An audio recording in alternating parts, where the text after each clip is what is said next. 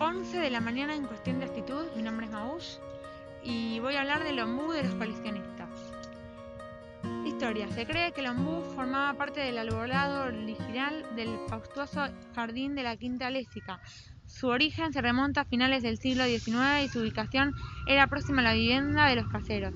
Una primera reunión entre filetistas organizada por la revista Rojinegro y desarrollada en el año 1943 bajo la copa de este histórico árbol, lo consideró como el lugar del reencuentro de los coleccionistas, a punto tal que los visitantes comenzaron a referirse a él como el ombú de los coleccionistas.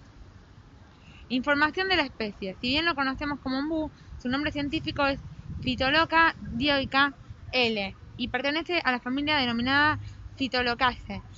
Es una especie originaria del sur de Brasil, Paraguay, Uruguay y del noreste Argentina. En todas las estaciones del año son un buen momento para apreciarlo, pero en verano resalta más su porte. Lo protege especialmente por ser uno de los árboles más notables de la ciudad autónoma de Buenos Aires. Estado fitosanitario.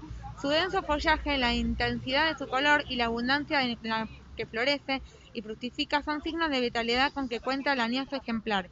No obstante, el ombú se encuentra bajo tratamiento sanitario debido a que atraviesa una patología fúngica para garantizar la recuperación del ejemplar y proteger a los visitantes del Parque Rivadavia. Se instalaron los puntales y la reja perimetral.